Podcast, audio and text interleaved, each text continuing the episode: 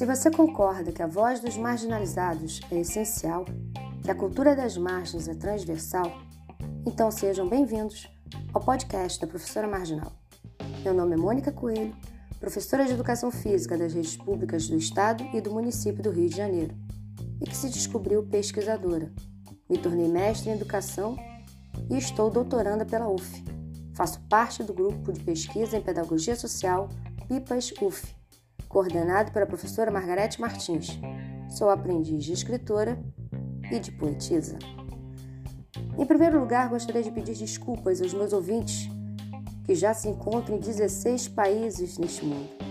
Este ano, apesar de ter produzido muito material, inclusive um livro, pouco publiquei aqui no canal, mas nada está perdido. Para o ano, os textos serão publicados e teremos novidades como diálogos entre dois ou mais convidados. Bem, então, são mesmo assuntos como esses para que eu arranjasse um tempinho e escrever. São as seguintes questões: a posse de André Mendonça para o STF e a discussão dos três museus religiosos de São Gonçalo.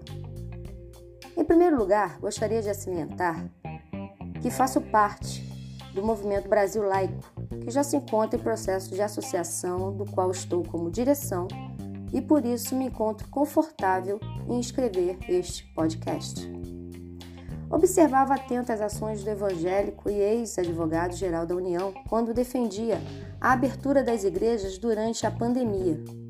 Apreensiva, assisti sua posse no STF e, quando disse que defenderia o Estado laico, fiquei aliviada até ele soltar a seguinte frase: Um passo para o homem, um salto para os evangélicos. Como assim? Derrubou o Estado laico no primeiro dia de posse?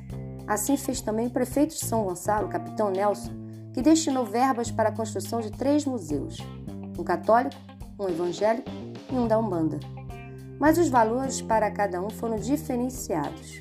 Para os museus das religiões católica e evangélica, o valor oferecido foi de um milhão, enquanto para a religião da Umbanda foi somente 10 mil reais.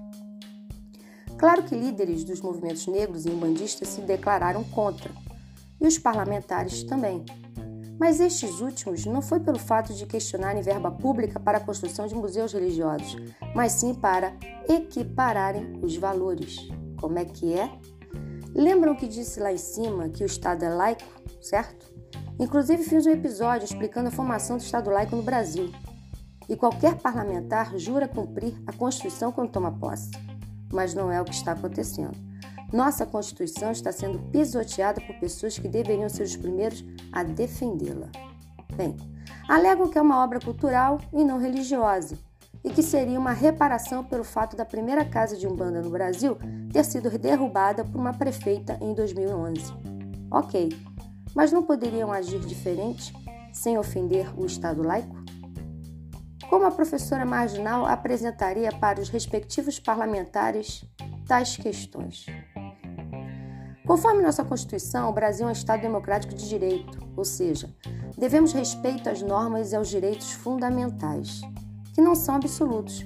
E por isso, quando há colisão de direitos, procedimentos dentro do campo jurídico são feitos.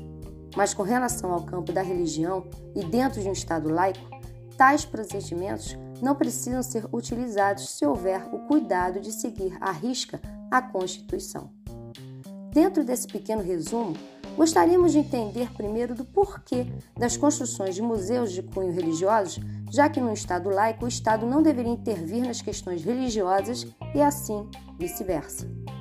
E se a resposta for de apelo cultural e reparador, conforme alegam os ubandistas de São Gonçalo, ao fato ocorrido em 2011, sobre a demolição da primeira casa de Umbanda no Brasil, seria muito mais pertinente a construção de um memorial afro-brasileiro em São Gonçalo. Com essa iniciativa cultural e histórica, poderiam contemplar, até para efeito reparador, a Lei Federal 11.645 de 2008, que estabelece as diretrizes e bases da educação nacional para incluir no currículo oficial da rede de ensino a obrigatoriedade da temática História e Cultura Afro-Brasileira e Indígena nas escolas de São Gonçalo. A melhor reparação é feita através da educação. Apesar da Umbanda ser uma cultura nascida no Brasil e por isso sua importância deva ser ímpar, A cultura negra não se resume a ela. Um memorial afro-brasileiro contemplariam todas as culturas de matrizes africanas. Assim como poderíamos lutar por um memorial indígena aqui no Rio de Janeiro, na aldeia Maracanã, por exemplo, onde se encontram várias etnias. Estaríamos dentro da lei e da Constituição e não abriríamos precedentes para que outras religiões solicitem seus respectivos museus com verbas públicas. A discussão não deve ser porque a religião da Umbanda ganhará menos que as religiões católica e ou evangélica. A discussão é porque os parlamentares e o atual ministro não seguem a questão laica brasileira afinco. Eu tenho um palpite, mas me privo a não revelá-lo. E você, o que acha disso tudo? O objetivo desse canal de comunicação é justamente esse: de fomentar reflexões cerca do cotidiano baseadas em ações e pensamentos do senso comum e de grandes mestres. Se você gostou, compartilhe. Só na interação, conectando com o outro, que ampliaremos nossa rede de saberes e de fazeres em prol de um mundo melhor. Em breve, mais um episódio no podcast da professora Marginal.